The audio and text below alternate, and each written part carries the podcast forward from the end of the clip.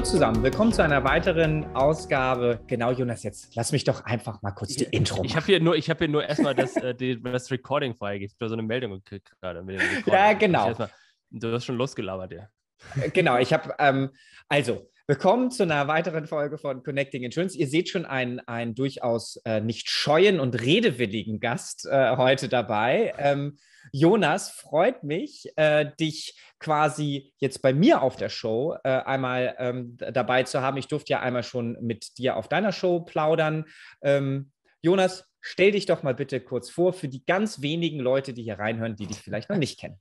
Hi Nick, schön, dass ich da sein darf. Ich bin der Jonas. Ich ähm, habe noch bei LinkedIn stehen, dass ich Introtech Consultant und Digital Insurance Podcast Host bin. Ich habe letztens darüber nachgedacht, ob ich das in Management Consultant umwechseln soll, aber aktuell steht noch Introtech Consultant. Was mache ich? Ich berate Versicherer in Themen der digitalen Transformation ähm, und ich würde es eher nennen Strategien für heute und für morgen äh, auf quasi Senior Management Ebene. Okay, weil das wäre das wär für dich, das ist ja ganz, ganz witzig. Das ist sozusagen für dich der, die Differenzierung zwischen InsurTech Consultant, lassen wir mal Podcast weg, zu Management Consultant. Strategie ist quasi, dass du es höher aufhängst, ähm, sozusagen how to play, where to play, als das, was man sonst unter InsurTech Consultant vielleicht verstehen könnte oder mit dem du mal gestartet bist? Ich glaube, ich glaube, dass das alles ist digital, Innovation, InsurTech, you name it. Das ist nichts anderes als eine Strategie für heute und für die nächsten Jahre. Also jeder, der Innovation und digital als irgendwas Tolles, wahnsinnig äh, Machenswertes besieht, das, das, ist, das ist ja Quatsch. Das muss einfach Teil des Alltagsgeschäfts sein. Es muss Teil des, Tagesgeschäfts sein, dass du innovativ bist. Und, und dann, dann bist du angekommen. Und, und wenn für dich innovativ sein etwas Besonderes ist, dann bist du einfach noch nicht angekommen. Insofern muss ich eigentlich dieses Intro-Tag aus meinem Leben raus, rausstreichen. Das ist einfach Teil davon. und vielleicht kannst du ähm, vielleicht mal so zwei, drei Beispielprojekte ähm, ja. vielleicht nennen, damit man ähm, sich vielleicht noch mehr darunter vorstellen kann. Also das, womit ich uns immer positioniere, und wir reden jetzt nur über die Beratung, nicht über den Digital Insurance Podcast. Äh, in der Beratung machen wir eigentlich drei Sachen. Senior, High-Level Strategieentwicklung, was machen wir als nächstes und, und, wo soll die Reise hingehen, was sind Ziele, wie kommt man dahin, was sind lohnenswerte Ziele, worauf sollte man sich fokussieren und all sowas. Dann machen wir aber auch so Staff Augmentation, also im Grunde das bestehende, die bestehende Organisation ergänzen mit Fähigkeiten, die vielleicht nicht vorhanden sind. Also User Experience Experten, Product Owner, IoT Experten, andere Art von Consultants. Die, die bringen wir rein, da machen wir komplette Projekte draus, von der App-Entwicklung bis hin zu agilen Prozessen einführen, äh, Teams aufbauen, Podcasts aufbauen im Grunde, all solche Sachen, was auch immer in dieser, und jetzt sage ich trotzdem neue Welt äh, drin ist, was, was was, was man also machen könnte, was da relevant ist.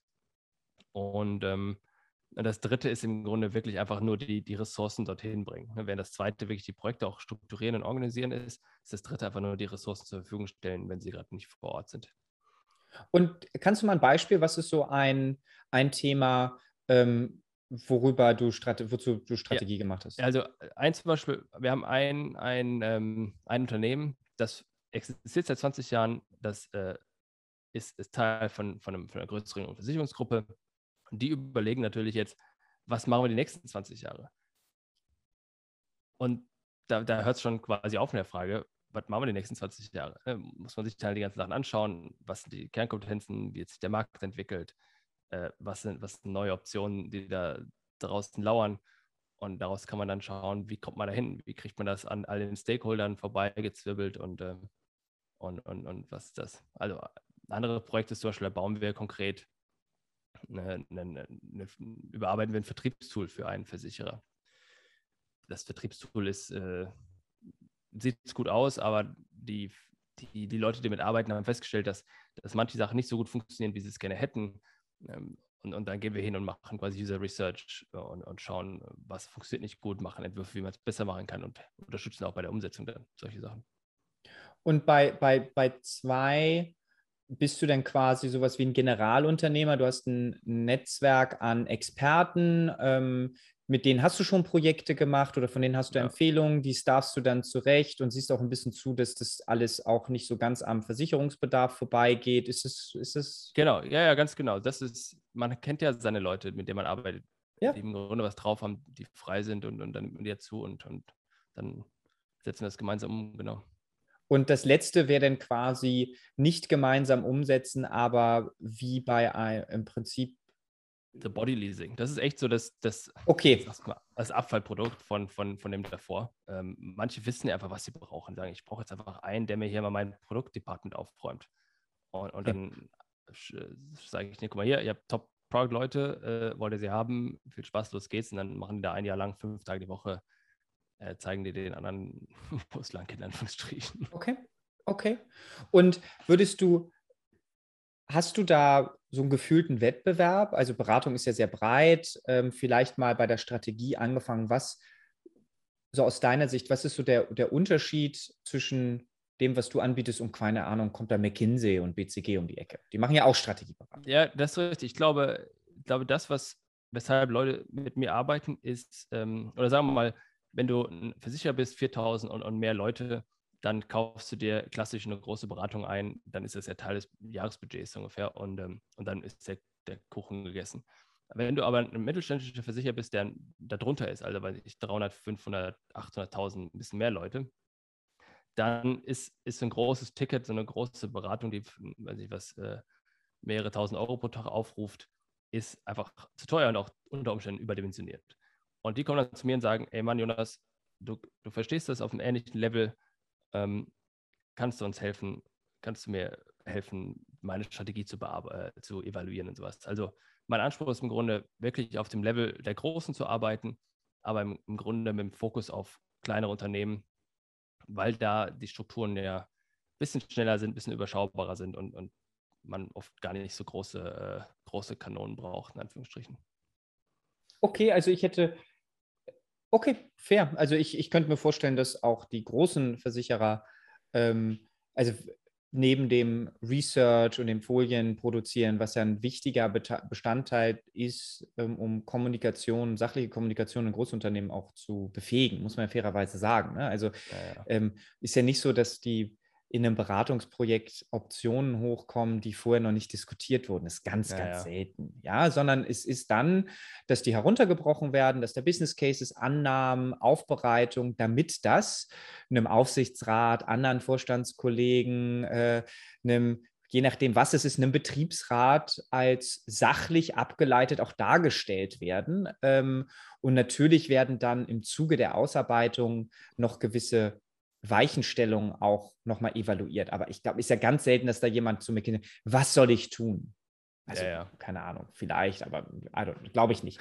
ähm, ja, ist es dann, würdest du sagen, dass das, was du machst, quasi ähm, eine Mittelstandsvariante von dem anderen ist oder ist es vielleicht auch ähm, nahbarer, sozusagen umsetzungsgetriebener, ähm, man lernt ja schon auch noch mal was, wenn man die Hand in den Mixer greift, ja, ähm, oder so, also äh, da kriegt man ja was, was mit, was dann natürlich auch wieder die Strategie beeinflusst, ähm, als wenn es wie bei den anderen häufig so ähm, Strategie, Implementierung, Umsetz Implementierung, IT dann am besten. Ja, das, das was, was mir eigentlich Spaß macht und, und das ist das, wo alles herkommt. Was mir Spaß macht, ist, ist mit wenigen Leuten äh, intensiver zusammenarbeiten, komplexere Projekte machen, auch End-to-End. -End. Und, ähm, und für mich ist der Fokus auf, auf kleinere mittelständische Versicherer deswegen gekommen, weil du dich auf eine Sache fokussieren musst. Also ich meine, du kannst natürlich, wenn du jetzt Beratung machst, kannst du ja, kannst ja alles, man kann ja auch alle Branchen weg. Am Ende des Tages braucht ja jeder irgendwie digital und alles. Aber ähm, Mittelstände, kleinere Versicherer, da kenne ich mich am besten aus. Mhm. Versicherer kenne ich mich auch am besten aus und und, und, und das ist wirklich so, ein, so mein Sweet Spot. Also ich überlege, ob ich es noch, an manchen Stellen, ob ich es noch mehr fokussiere, wie auf nur digitale Produkte sowas. Aber das ist, das macht mir keinen Spaß. Eigentlich macht mir wirklich diese, das, das Problem verstehen, analysieren, äh, Lösungen erarbeiten und Lösungen dann irgendwie umsetzen. Das, äh, das macht mir meistens Spaß. Am Ende des Tages, vielleicht letzter Satz, am Ende des Tages ist es ja nicht, oder ist ja das größte Problem aller Leute, die was entscheiden müssen, dass sie im Alltag die Zeit nicht haben, um mal richtig nachzudenken. Ja, also ja. Das, das, das, wirst du genauso sehen wie alle anderen auch. Dass, dass einfach mal, es gibt manchmal Themen, da weiß man, wenn das sind wichtige Themen, da will ich mich mal hinsetzen, da muss ich mal ein bisschen nachdenken, um auf eine gute Lösung zu kommen. Aber im Alltagsgeschäft zwischen Meetings und weiß der Teufel was, bleibt einfach keine Zeit zum Nachdenken. Und, und da brauchst du externe Leute, die die Zeit haben und nicht nur nachdenken können, sondern auch wollen, auch Spaß dran haben und auch den Kontext verstehen. Ja, ja. Und ich würde halt äh, da noch zugeben, nicht nur Fragen stellen, sondern zumindest Teilantworten liefern. Ja, weil ja, dieses nur Fragen stellen, selbst das hilft schon, fairerweise, ja, weil es so eine Forcing-Function kreiert und dich halt zwingt, das dann zu machen. Ähm, aber ist natürlich enorm hilfreich, wenn damit dann quasi auch praktische Erfahrungen einfach sagen, du kannst du machen, aber da und da und da hat das halt aus dem und dem Grund nicht funktioniert. Das bedeutet, um, damit es bei dir funktioniert, musst du sicherstellen, dass folgende Gegebenheiten bei dir nicht vorherrschen oder du plötzlich ähm, mein Beispiel ist immer, wenn Leute enorm viel bei einer Hausrat in UX investieren wollen, nochmal von Grund auf und ich dann sage so, na warte mal, guck dir das Ding mal von Lemonade an, dann guck dir mal von zwei, drei anderen. Jetzt musst du mir mal echt sagen, warum das bei dir jetzt am Nachmittag besser laufen soll, als bei Lemonade, die da echt ein bisschen drauf rumgekaut haben und zumindest kam denn das bei raus. Also können wir machen oder wir ja. nehmen das Ding jetzt erstmal ja, und legen dann sozusagen den Fokus auf andere Sachen. Ähm, aber ja. Ich meine, am Ende des Tages ist äh, Digitalisierung auch nicht überbewertet, aber am Ende des Tages versichern Versicherer Risiken.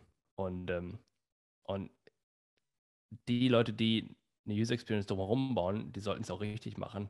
Aber viele unterschätzen, wie teuer es ist, es richtig zu machen. Also da können wir noch, du musst entscheiden, wo wir jetzt darüber reden, aber das, da kann es halt auch echt lange tief eintauchen. Ähm, Lass uns das mal, Lass uns das mal parken und wenn wir nachher noch ein bisschen Zeit haben, würde ich es gerne ja, nochmal, ja. weil ich kann mir vorstellen, dass wir da ähm, einen, einen, nennen wir es mal politisch, einen ergänz, ergänzende Blickwinkel.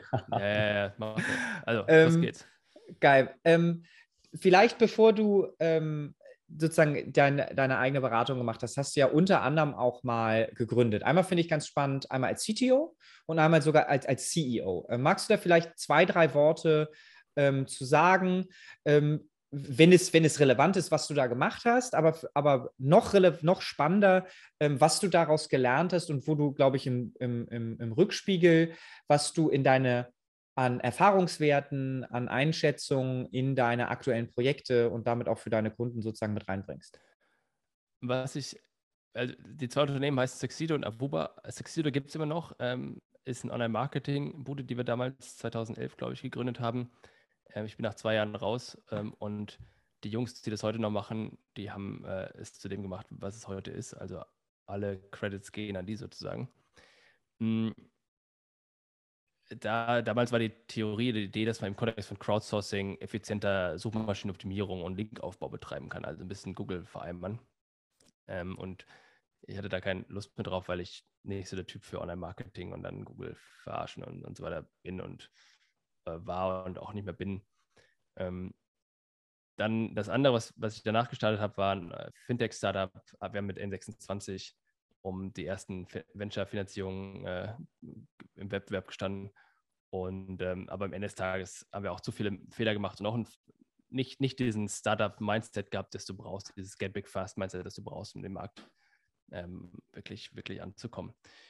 Und, und das sind die zwei Sachen, die, die ich da auch schon, schon draus gelernt habe. Bei, bei der Online-Marketing-Agentur haben wir sehr viele Praktikanten damals eingestellt, Leute, die quasi im Berufsleben starten, noch nicht so viel drauf hatten, mit dem Argument, dass sie günstig sind und haben unseren Headcount hochgedreht und vergessen dabei, Sales mit hochzudrehen, sodass wir irgendwann der, der Headcount quasi den Vertrieb, den Umsatz getroffen hat und, und wir irgendwo noch gar kein, gar, gar kein Geld mehr hatten zum, zum Groß, äh, zum Arbeiten oder keine, keine, keine Margenreserven oder sowas.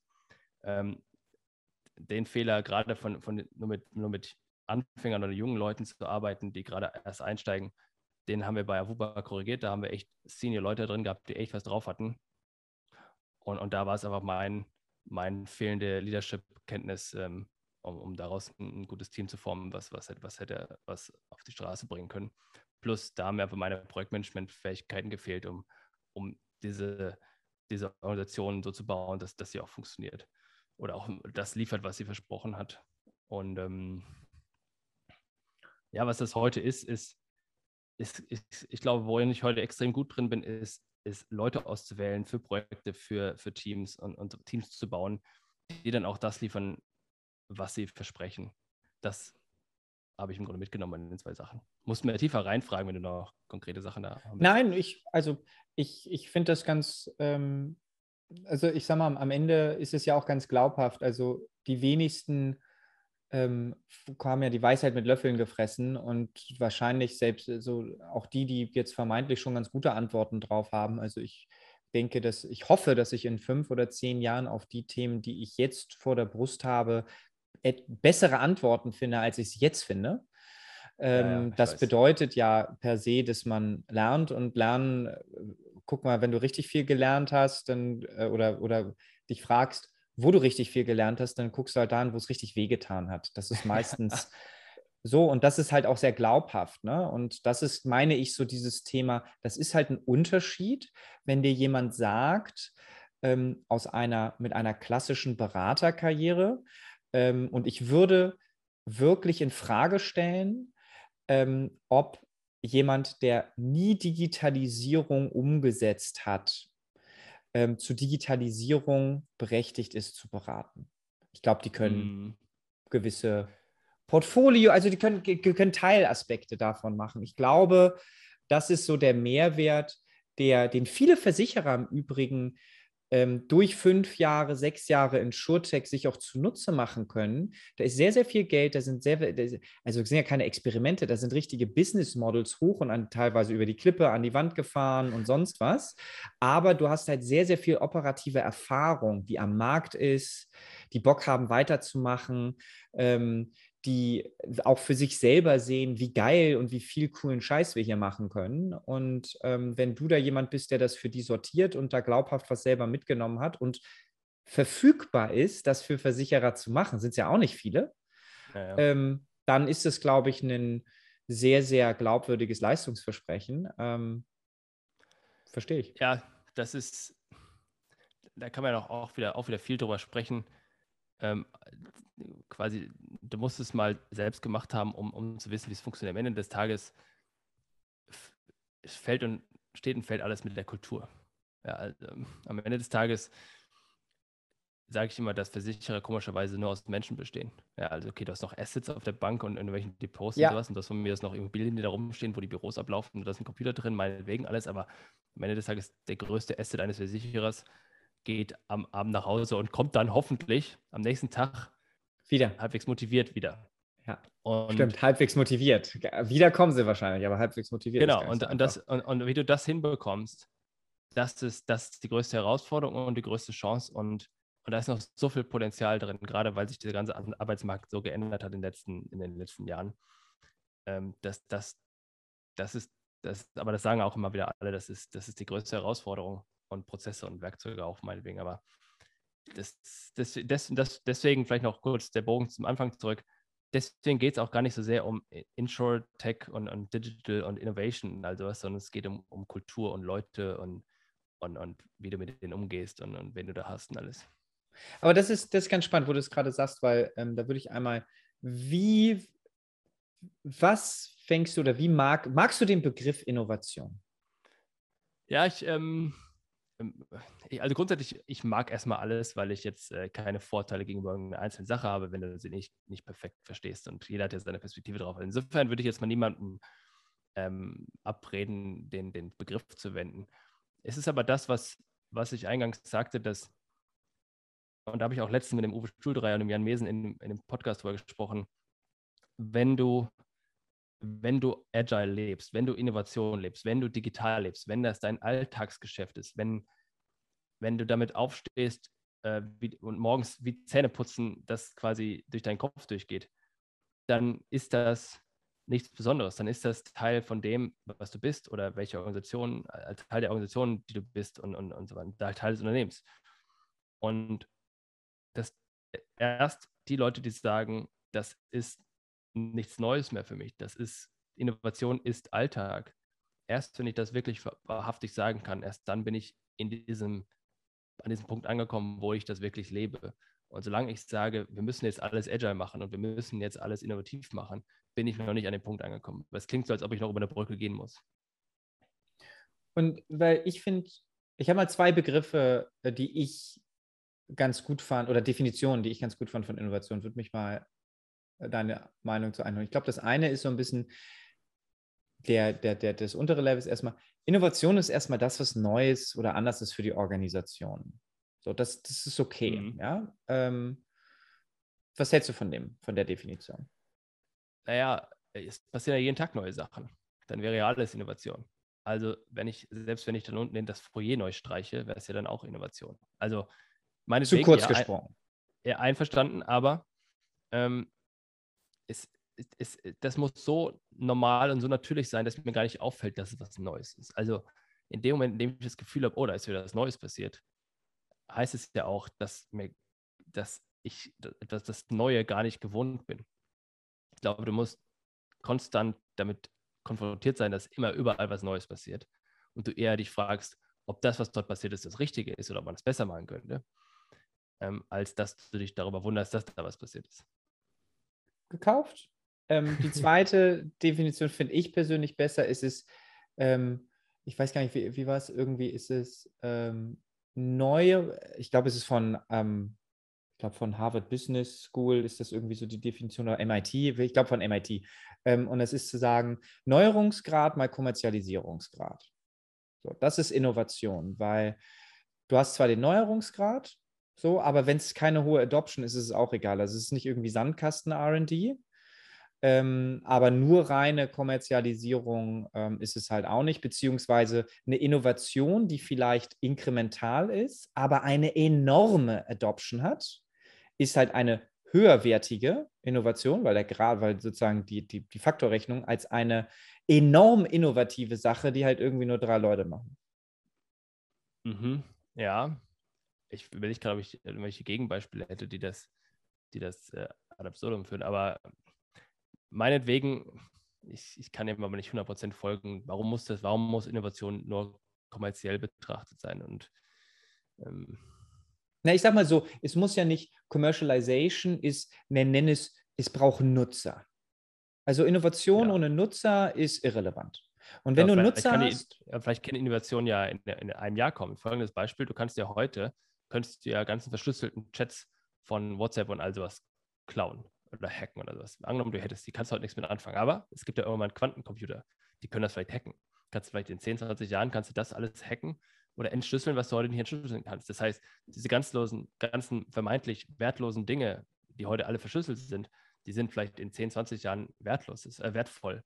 Das heißt, nur weil eine Innovation heute quasi keinen Nutzen hat, heißt ja nicht, dass sie in zehn Jahren einen Nutzen hat. Und vielleicht ist sie dann wertvoll. Also insofern Ab, dann wäre absolut. das ja heute keine Innovation. Also, genau, wäre es nicht. Also wenn du heute Abfall speicherst, der nicht verwertbar ist, ist der Innovationsgrad quasi in der Zukunft gelegt. Wenn es in 20 ja, Jahren gut. wertbar ist, ist es eine enorm geile Innovation und sonst bleibt es Abfall. Na gut, meinetwegen, meinetwegen, einverstanden. Na, weil also ich der Grund, warum ich so ein bisschen raufgehe, ich, ich bin halt geleitplagt von irgendwelchen Design Thinking Workshops, wo halt irgendwelche Millennials, ja, ähm, da irgendwie meinen, Versicherungen neu zu denken und dann irgendeine Scheiße bei rauskommt, ja, eine Hochzeits, also die, die so, die, die so anders, also da darf ja nichts mehr drin sein, was funktioniert. Da darf kein beratender Vertrieb mehr drin sein. Da darf nicht die Marke, da darf nichts mehr von dem, was funktioniert, drin sein und dann glaubt man, dann ist es so spitz und so willkürlich, dass es vielleicht neu ist, aber es gar keine Gruppen finden kann, die das nutzen. Und das, daher komme ich so ein bisschen mit der Frage, weil mich das echt nervt. Ja, das ist ja auch so. Das ist ja das, das, aber das ist ja dasselbe, was ich auch sage. Das heißt, in dem Moment, in dem du zwanghaft irgendwie was Digitales, Innovatives, was ich was machen muss, bist du es einfach nicht. Dann, dann ist das, dann, das, man darf das nicht zwanghaft machen müssen. Um, ja. Das ist einfach, du machst es Alltag. Also, wenn jemand hingeht und irgendwas, was du gerade beschrieben hast, rauswirft und, und sagt, jo, das ist jetzt toll, ähm, das kann nicht funktionieren, wenn nicht, das muss Alltag sein. Erst wenn es Alltag ist, dann bist du wirklich ja. bleeding edge sozusagen. Ja. Ähm, also ich glaube, da sind wir auch, da sind wir auch ähm, dabei. Ich merke nur, dass ähm, teilweise kommen dann, so in unseren Gesprächen kommst du mit einer Idee und sagst, aber Herr Söhr, das ist ja gar nicht innovativ, das haben wir ja schon mal so irgendwie gemacht. Ich so, ja, aber habt ihr da 400.000 Kunden durchgejagt? so, weil, ja. ja, nee, genau, ihr habt da 100. So, jetzt du mal 400.000. machen. Was sind das? Oder lass mal 4 Millionen. So, wie sieht das denn aus? Und dann plötzlich dann merkst du so, ja, das haben die ja gar nicht erwartet, weil die dachten, jetzt kann man irgendwie so ein bisschen Sandkiste spielen und das ist genau. irgendwie toll und dann kriegt man vielleicht noch einen Innovationspreis und dann Business as usual und irgendwie so. Ne? Ähm, ich glaube, das Ding ist auch vorbei. Ne? Ich glaube, ähm, die, also bei den meisten dreht jetzt auch der, der Wind der Zeit so ein bisschen, okay, haben wir alle durften jetzt mal ausprobieren, jetzt müssen die Leute wieder delivern und jetzt wird es halt spannend, was du, wenn du die Sachen zusammenbringst. Und du siehst ja auch, aber bevor ich da vielleicht äh, vorweggreife. Ähm, aber lass uns, lass uns noch einen Satz dazu sagen. Ich glaube, Innovation und das vielleicht meinst du mit Kommerzialisierung gerade, die muss halt auch im Alltag ankommen. Wenn du das in ja. einem Lab baust und das in diesem Lab versauert, dann hättest du das ganze Lab nicht gebraucht sondern genau. du musst den Kram halt auch in die Produktion bringen. Du musst da genau. deine ganzen 400.000, wie viel auch immer Kunden da draufpacken. Erst dann bringst also wenn das keine Option ist und wenn das nicht Teil der Roadmap ist, dann, dann ist das, ist das, ist das, brauchst du es gar nicht. Genau, genau. Und ich merke halt bei uns teilweise in den, in den Gesprächen, wir verdienen ja unser Geld mit der Umsetzung, ich ja teilweise auch sitze und sage, ja Leute, will ich nicht machen. Ich mache es, wenn ihr mir, ich kann euch das Ding bauen. Kein genau. Thema. So, aber und dann? Genau. Weil dann baue ich das, ja, dann wird's, kann ich jetzt schon sagen, aber dann, äh, dann bitte allen sagen, dass es um mir, um mal zu beweisen, dass ihr einen externen Dienstleister einstellen könnt, der das schon 50 Mal gemacht hat. Weil das ist das, was ja. ihr hiermit validiert. Richtig. also, bin ich bei dir. Ne? Ähm, aber vielleicht mal so, welche Trends siehst du im Versicherungsmarkt allgemein, das schon vielleicht eher den Insurtech-Markt. Also mir geht es jetzt nicht um irgendwie, äh, kommt jetzt Provisionsverbot oder nicht. Also diese Sachen, ja, und soll man eine Restschuld, darf man da noch irgendwie 80 Prozent Provision? Also nicht die Themen, ja, äh, und Bürgerversicherungen, also nicht sowas. Vielleicht die Sachen, die nicht in der AS-Kompakt stehen, ja. Ähm, Danke. Ich, ähm, ich, ich glaube, das. Ich habe nichts, ich lese die AS-Kompakt im Übrigen, ja. Ich lese die, damit ich genau das auch mitbekomme, ja. Und das ist immer super. Also nichts, aber es ist halt ein bisschen was anderes, ja. Also vielleicht ja, so in, im in, Insurtech-Bereich. So. Ich glaube, das, was, ich glaube, das, was, was immer wieder meine Antwort sein wird, und die, das, das, das, das Thema oder der Tenor ist immer das gleiche. Ich bin immer jemand, der, ich bin lieber fokussiert als zu breit, ich bin lieber vereinfacher als komplex. Und naja, digital äh, ist. Lieber digital als analog. So. Ja, ja, okay, aber das ist jetzt. Der, der Punkt ist, die Leute unterschätzen den Aufwand, den es bedeutet, einfach zu werden und diese ganzen komplexen Prozesse zu entfernen und, und diese ganze Komplexität, die sich jeden Tag reinschleicht, nach, ach komm, dann machen wir schnell eine Abkürzung, weil wir kein, weil die Deadline naht und all sowas. Das, das muss alles raus, das ist alles Unsinn. Und, und, und wenn es um, um Trends geht, dann, oder eben auch nicht Trends, dann sage ich, Versicherer machen morgen das gleiche, was sie heute gemacht haben, was sie letztes Jahr gemacht haben. Also Versicherer übernehmen Risiken.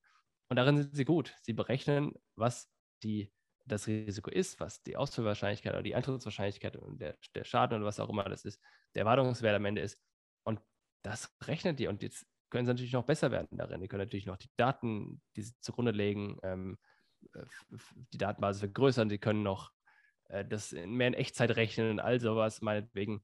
Aber am Ende des Tages ist es das, was, was bleibt und, und so, das muss weiterlaufen. Jetzt hast du aber diesen anderen Trend, wo alle Versicherer jetzt plötzlich im Kontext dieser Ökosysteme nicht nur so, dass jeder Ökosystem Orchestrator werden will, sondern es will auch gleich jeder der Lebenspartner werden. Also jeder, jeder Versicherer will ja gleich, ähm, dass ich nur noch, nur noch ihn in meiner Tasche habe auf meinem, meinem Smartphone und, und quasi alle anderen lösche und, und die mir jetzt bei meinen gesämtlichen Lebenslagen helfen, von Wohnung finden zu äh, Putzhilfe einstellen, zu äh, Haus kaufen oder verkaufen, zu Renovierung, weiß der Teufel was. Also dieses ganze Home-Ökosystem, was da die ganze Zeit rumspürt.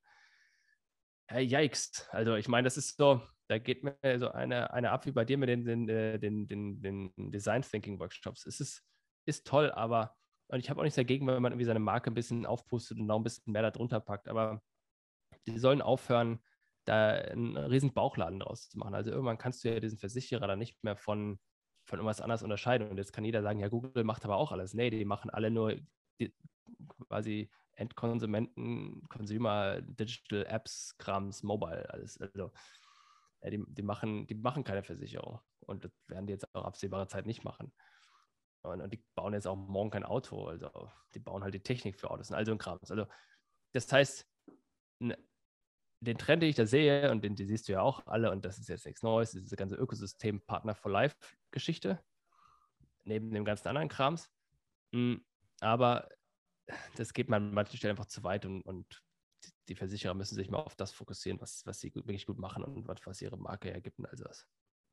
Also finde ich, find ich ganz spannend. Also ich muss auch sagen, ich finde diese Diskussion im Elfenbeinturm ähm, sehr, sehr ähm, müßig. Mühselig. Mühselig. Okay. Ähm, nicht nur mühselig, sondern auch wirklich ähm, müßig. Also es ist, äh, wie heißt ich bin, ich bin avisierter Friends-Fan und das ist sozusagen äh, a mood point, ja, und dann sagt halt mhm. Joey, a mood point, uh, it's a cow's opinion, it doesn't matter. Und das ist genau das. Es ist völlig irrelevant ähm, bis zu einem gewissen Grad, was ein Versicherer meint, welche Rolle er irgendwo zu spielen hat, wenn das nicht sofort in die Validierung und das Ausprobieren, ob irgendeiner dieser anderen Ökosystempartner eins dieser, dieser gegebenenfalls guten Ideen, Teilservices, Mikro, was auch immer das ist, überhaupt ähm, beziehen möchte, das relevant ist und so weiter. Also da einfach ja. sehr, sehr schnell. Ähm, Ökosystem oder Embedded Insurance ist am Ende Kooperations- oder Partnerschaftsgeschäft und das läuft halt nicht ohne Partnerschaften und Kooperationsverträge und dann musst du anfangen, die Klinken zu putzen. Genau, das wollte so. ich sagen. Du musst erstmal verkaufen. Ich meine, fünf Tage lang meinetwegen sich einen Kopf machen, irgendwie alles aufschreiben und danach rausgehen, verkaufen. Genau. wenn du das Ding dann irgendwie, weiß nicht was, 100 Mal, je nachdem, was es ist, verkauft hast, äh, oder zumindest und dann ist es 100 Gespräche geil. geführt hast. Genau, ja, und dann, dann ist und dann, dann, weißt du es. Danach weißt genau. du dann, ob du es machen solltest oder nicht. Und du kannst, ich sagte, du kannst, dann sage ich dir jetzt nichts Neues, aber du kannst innerhalb von vier Wochen kannst du eine Idee äh, validieren oder eben auch falsifizieren. Und so. Das muss man eigentlich machen. Und dieser ganz andere Kram, es ist alles. Das ist genau das, also das ist genau das, was ich, ähm, ich weiß gar nicht, wo ich es mir irgendwo mal aufgeschnappt auf ein so Don't build what you can't sell. Weil, richtig. So, ist, und es ist wirklich, und gerade im B2B-Bereich braucht da keiner ein Mockup. Also dein Mockup ist eine Vertriebspräsentation, wo du jemandem erklärst, das haben wir vor und, in, und dann sind wir live. Ja. So, und das dann kann in drei Monaten sein. So, es sollte jetzt nicht in drei Jahren sein, ja, aber ähm, dann legst du los. Und da wird so viel Fokus drauf gesetzt, ähm, darauf, das alles perfekt zu machen und alle Eventualitäten und wie das sozusagen hinten im Kernsystem äh, irgendwie abgebildet wird, wo ich sage, all, kommt alles irgendwann, aber das, du priorisierst gerade den Punkt, der eigentlich ist, wenn wir den millionsten Kunden haben.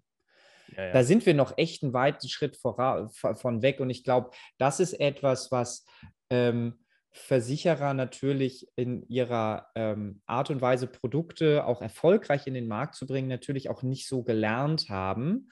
Ähm, weil natürlich ist dieser eine, eine Ein Produkteinführung bei einem Makler oder einer AO natürlich etwas anderes, als sich mit Number 26 zu überlegen, wie sie ihre Touchpoints entweder monetarisieren oder ähm, Mitab oder sozusagen Kundenmehrwerte stiften. Ähm, aber ja. genau, also bin, ich glaube, da sind wir, da sind wir dabei. Ähm, also der Markt, du sagst, Ökosystem, also die Frage war ja, was passiert im Markt? Und du sagst, ja, Ökosysteme reden viel drüber, aber ist auch ein bisschen nervig. Ja, Schuster bleibt bei deinen Leisten. Ähm, und wenn du Ökosysteme machst, dann sieh erst mal zu, dass du da irgendwie einen Termin bekommst, ja, weil ja, ja. Ähm, du kannst überall draufschreiben, dass äh, irgendwie Hausratversicherung im, im, Alexa oder im Prime okay. gut ist. Versuch mal bei, bei Amazon den Termin zu bekommen. ja, ja, genau. Also das, das, das ist genau der Punkt. Und ähm, lieber weniger machen als mehr, weil erstmal die kleinen Sachen hinkriegen und dann sollen sie laufen und dann, dann neue Sachen angehen, bevor man dann wie fünf Töpfe aufmacht, die alle nicht funktionieren. Weil was ich zum Beispiel beobachte und ich, ich gucke ja immer sehr, sehr stark auf den, ähm, was so im Insurtech-Markt passiert, weil ich immer drauf gebe, der Versicherer hat eigentlich, Versicherer klassische Vertriebskanäle, die wissen viel, viel besser als ich jetzt von außen, welche Sachen zumindest wichtig sind, welche Themen, weil da, da hocken halt smarte Leute auf Themen drauf, die sie viel, viel besser kennen als ich.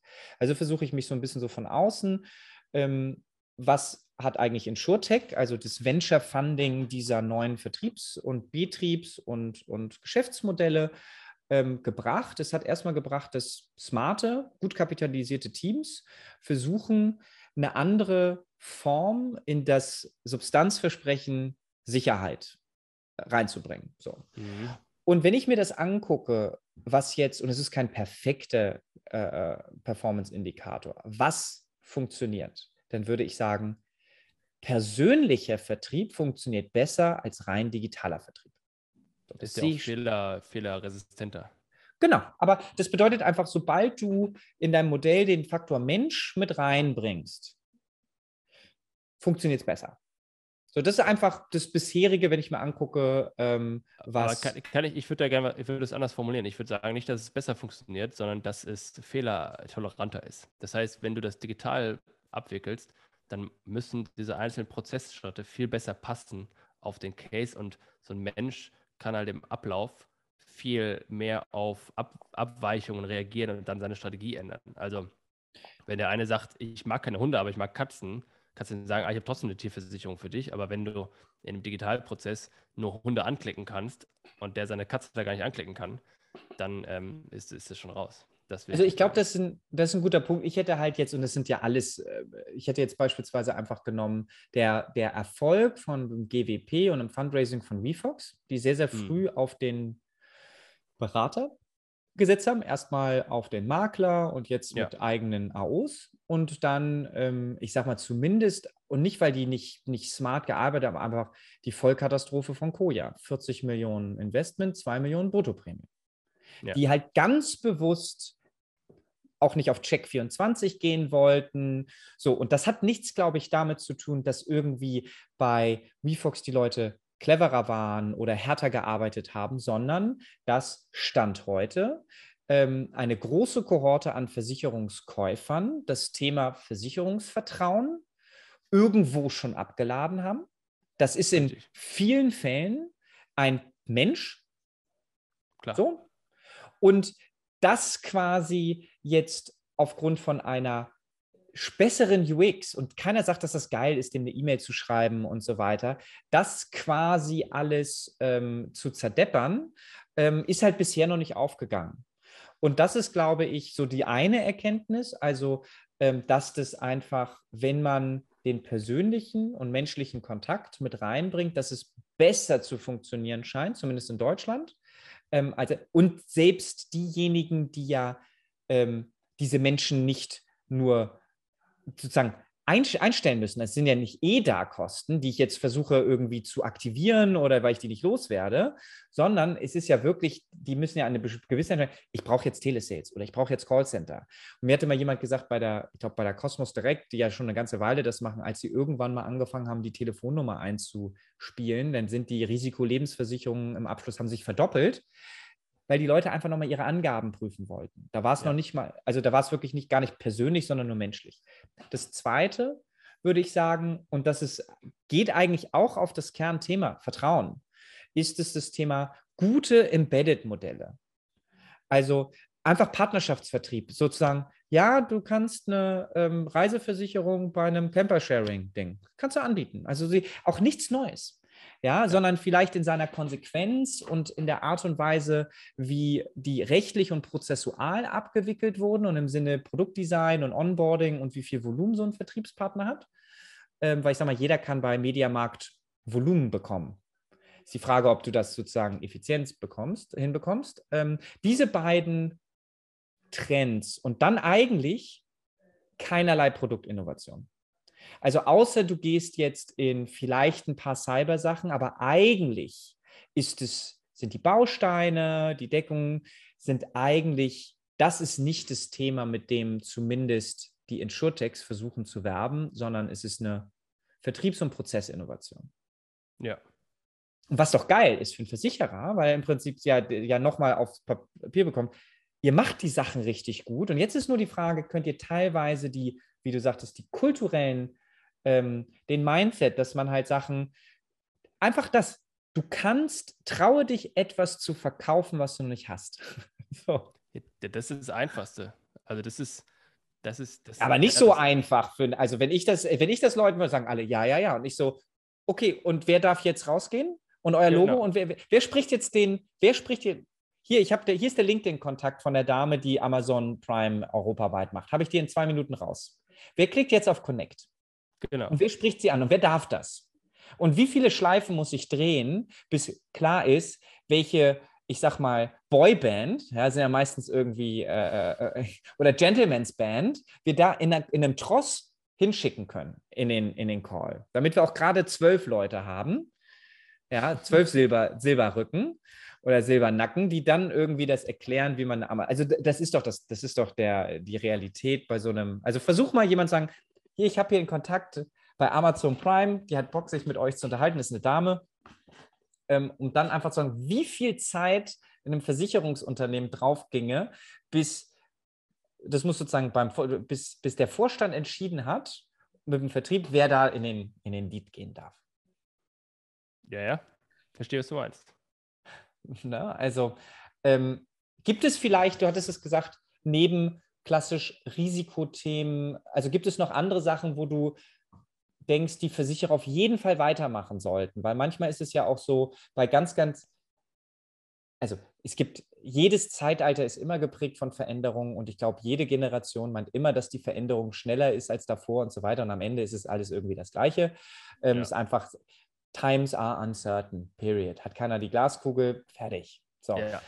Ähm, gibt es aber noch andere Sachen, wo du sagst, Leute, das macht mal weiter, weil ich finde, häufig ist der Fokus auf dem, was sich verändert und nicht auf dem, was immer gleich ist. Ähm, und das hat halt der Jeff, also ich bin jetzt gar nicht so ein Freund, immer Jeff Bezos zu zitieren, weil äh, der jetzt irgendwie Amazon so geil erfolgreich gemacht hat, aber einfach sozusagen, ne, fokussiere dich nicht auf das, was sich verändert, sondern das, was auf jeden Fall gleich bleibt weil es ein menschlicher Impuls ist. Gibt es da noch ähm, neben Risiken absichern, ähm, was du ja eingangs gesagt hast, noch so ein paar Themen zu sagen, hey Leute, macht das weiter. ja, das ist okay. Ja, ich, ich, glaube, ich glaube, das betrifft ja alles, was, was ein Versicherer macht. Also ich glaube, man muss jetzt nicht ständig anfangen, alles neu zu denken. Ich glaube, man muss, muss die Sachen weitermachen und die Effizienz erhöhen die ganze Zeit. Also diesen ganzen, diesen ganzen diese ganze Komplexität, die sich im Alltag so reinschleicht, die hast du ja gerade erwähnt, wo du dann nicht weißt, wen du da hinschickst und all das. Ich glaube, das musst du nacheinander wieder, wieder raus, rausziehen. Also die Situation ist immer die, es ist irgendein Projekt, irgendwas soll fertiggestellt werden, irgendein neuer Prozess muss jetzt live gehen, irgendein neues Produkt muss live gehen und dann irgendwie einen Tag vor Abgabe, in Anführungsstrichen, macht man auch schnell die Hausaufgaben im, im, im Bus oder sowas und sagt, ach komm, da habe ich jetzt keine Antwort drauf, da machen wir es jetzt komplizierter als notwendig, aber die Hauptsache es funktioniert. Also wenn man jetzt von mir jetzt eine, äh, eine, eine, eine, Police, eine Police schreibt oder sowas oder die AVBs schreibt oder sowas eine Art. Und am Ende des Tages versteht das aber wieder keiner weil dann das in einem anderen Text anders formuliert ist und keiner weiß, ob die Formulierung, die ich jetzt gewählt habe, die, die richtige sind. Und, und es kostet Zeit und Geld, äh, diese ganze Komplexität wieder rauszuholen. Und ne, Goethe, wie gesagt, ich weiß nicht, was er wirklich gesagt hat, es hatte keine Zeit, einen kurzen Brief zu schreiben. Und das ist das. Also im Grunde sollen sie alles weitermachen, nur alles, was sie weitermachen, überdenken und gucken, dass, dass sie das einfacher, unmissverständlicher, klarer, sauberer, widerspruchsfreier so gestalten, dass es am Ende mehr Leute schneller verstehen und dadurch effizienter arbeiten können. Kennst du das Buch Atomic Habits? Nee, von James klingt, Clear? Nee, ich kenne nur dieses uh, Insanely Simple von, von dieser Steve Jobs Agentur. Ich weiß gar nicht, wie sie heißen, aber das erzähl mal deins. Das, das, also, gesagt, das kommt daher. Atomic Habits ist am Ende ähm, das sozusagen, ist der Zinseszins von guten Gewohnheiten, dass kleinere Sachen ja, ja. sich nach hinten potenzieren und dann auch sehr. Ne? Richtig. So, und das ist, glaube ich, so auch die Message, wo ich sage, small things matter. Ja, klar. So, weil das ist halt das, jeden Tag ein bisschen besser. Das, ist, das, das nervt. Jedes, also auch wirklich einfach, small things matter, they compound. Und da gibt es halt super Beispiele, ähm, wie sich das halt, äh, wie sich das verändert. Und das ist die ganz, in ganz, ganz seltenen Fällen sind es so die ein mega bahnbrechenden Dinger, sondern es ist halt immer ein Zusammenspiel aus ganz, ganz vielen, aus ganz, ganz vielen Themen. Aber ich versuche auch, ähm, das, das, treibt auch, glaube ich, mein Team teilweise wahnsinnig, wenn die dann plötzlich bekommen, ich so, du hast das hier nicht ins CRM eingetragen ich habe es jetzt für ja. dich gemacht. Ich habe es gerade ja. für dich gemacht, aber jetzt glaub mal, wie viel Bock, also und wenn das zweimal passiert, ich so, glaube, ist das das Beste, was ich jetzt hier für dich und für das Team machen kann? Weil es ist wichtig und ich mache es auch. Also ich gehe da nicht hin und sage, mach du und kontrolliere, sondern ich mache es dann, ähm, ja, weil small things matter. Ja? ja, ja. Aber das ist, das ist ja bei meiner Story hin zur Beratung war ja auch nicht so, so äh, geradlinig. Ich habe ja auch versucht, irgendwie mehrere Jahre lang neben den ganzen Beratungsprojekten irgendwelche coolen Startup-Ideen zu verfolgen, welche geilen, skalierenden Produkte, welche Finanz-Apps und ich habe einen Smart Home Shop, wollte ich, äh, habe ich gelauncht und ich wollte so ein Amazon E-Commerce-Business kaufen. Wir waren schon mal in Preisverhandlungen, es war aber zu teuer. Bis ich dann immer auf den Trichter gekommen bin, hör mal, diesen ganzen High-End, innovativen, whatever, Startup-Kram, der funktioniert alles nicht. Das Einzige, was funktioniert, ist die Beratung. Die, die sorgt dafür, dass, dass, die Lichter anbleiben. Und ich gesagt, okay, hör halt auf, über diesen lang, äh, komischen, innovativen Pseudokram nachzudenken. Fokussiere dich auf das, was funktioniert und, und mach das gut und besser. Und das ist ja genau der Punkt. So, so ein Beratungsgeschäft, das ist ja sau langweilig. Ich meine, das ist ja Projekt akquirieren, umsetzen, Rechnung schreiben, rinse, rinse and repeat. Ja? Das ist ja sowas von strunzlangweilig und überhaupt nicht innovativ.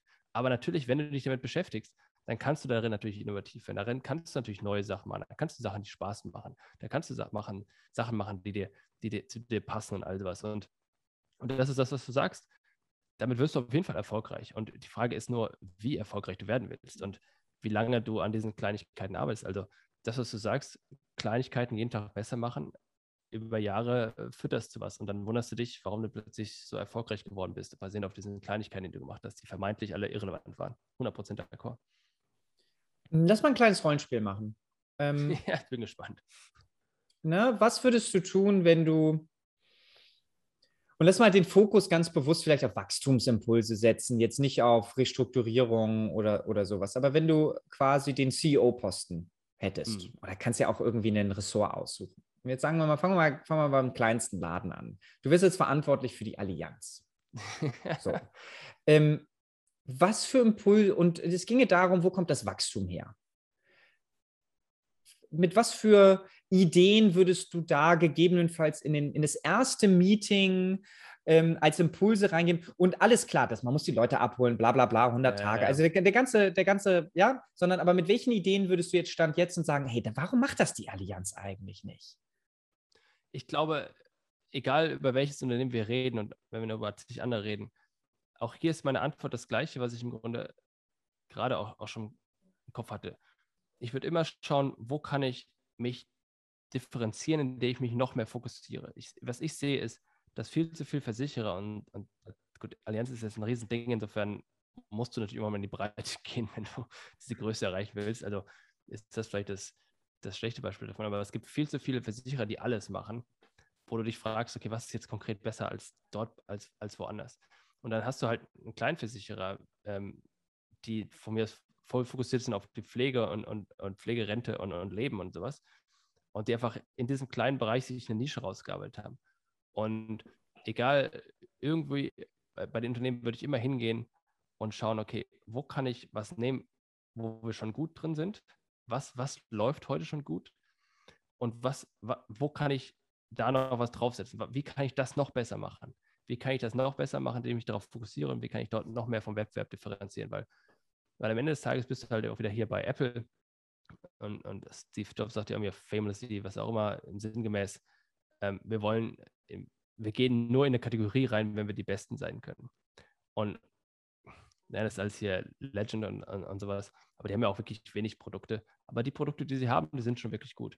Also ich glaube, Punkt eins ist erstmal schauen, wo kann ich mich durch Fokussierung irgendwie differenzieren. Und dann sind wir wieder bei dieser Komplexitätsabbau-Geschichte. Also schauen, wo kann ich Komplexität reduzieren. Und insgesamt, und auch das gilt eigentlich für alle Versicherer, wie kann ich User Experiences schaffen? Wie kann ich die Kunden bei mir behalten durch ganzheitliche Experiences. Das Problem, was ich heute sehe, wenn wir nur über digitale reden und digitale äh, Strecken und, und Apps und, und also weiter und fort, es gibt Unternehmen, die haben wie 20 Apps oder sowas. Dann hat er jede, ich meine, jede Sparte meinetwegen, aber dann hat er, gibt es eine App zum Parkplatz suchen und sowas. Und die sind alle nicht integriert oder dann machst du da diese elektronische Patientenakte und, und alle fragen, warum soll man die elektronische Patientenakte jetzt auf den Markt bringen? Das ist doch viel zu teuer. Ja, natürlich ist es teuer, wenn du aber nichts verkaufst. Also, was machst du? Eigentlich müsstest du deine Rechnungseinreichung als PKV, deine Rechnungseinreichungs-App und deine elektronische Patientenakte zusammenpacken in eine App, wo du dann, und dann sind wir bei mehr oder weniger Embedded Insurance, nicht ganz so sauber, aber kannst du dort dann ja deine Abschlussstrecke noch embedden und darüber dann eine einheitliche Experience schaffen. Und ich glaube, das sind, das sind so diese, diese, diese drei Themen, die ich, die ich überall zuerst mal äh, auf die Probe stellen würde und schauen, was man da rausholen kann. Weil ich glaube, da ist extrem viel Potenzial drin. Oder wie also, siehst du das? Ähm, Nee, ich glaube, es ist, ist, ist, alles, ist alles richtig. Ich glaube, in, in, der Konsequenz ist es dann natürlich irgendwie ein bisschen schwierig, ob jetzt eine Barmenia all, allgemeines Geschäft irgendwie abstoßen, verkaufen sollte. Ja, und richtig. Das Thema Pflege, was ja sehr erfolgreich jetzt läuft, ne? das Thema Pflege hier mit Careflex und R&V und so weiter, das scheint ja irgendwie 430.000 Beschäftigte oder irgendwie sowas. Also mhm. mega geil. Ähm, und dann kannst du auch noch immer argumentieren, okay, was ist, wenn die Bürgerversicherung kommt und bla.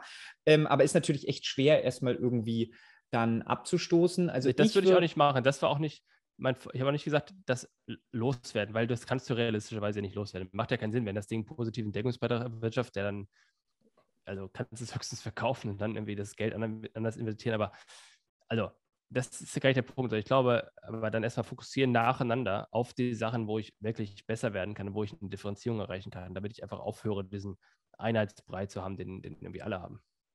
Also ich würde, ich würde halt, das ist so ein bisschen, ich würde erstmal die ganzen Innovationslabs schließen. Ja. Ähm, ich würde dann ein Team aufsetzen. Ähm, Im Übrigen kann ich das gerne mit Leuten aufbauen, weil das irgendwie total einfach ist, was relativ aggressiv, sehr aggressiv sich anschaut, was gerade, also wenn wir ein paar gute Ideen haben und irgendwie selber aus ein paar Themen kommen, gut. Aber ansonsten, wenn ich jetzt völlig blank wäre, würde ich mir die Wetten, die VCs im InsurTech-Bereich gehen, die würde ich mir anschauen.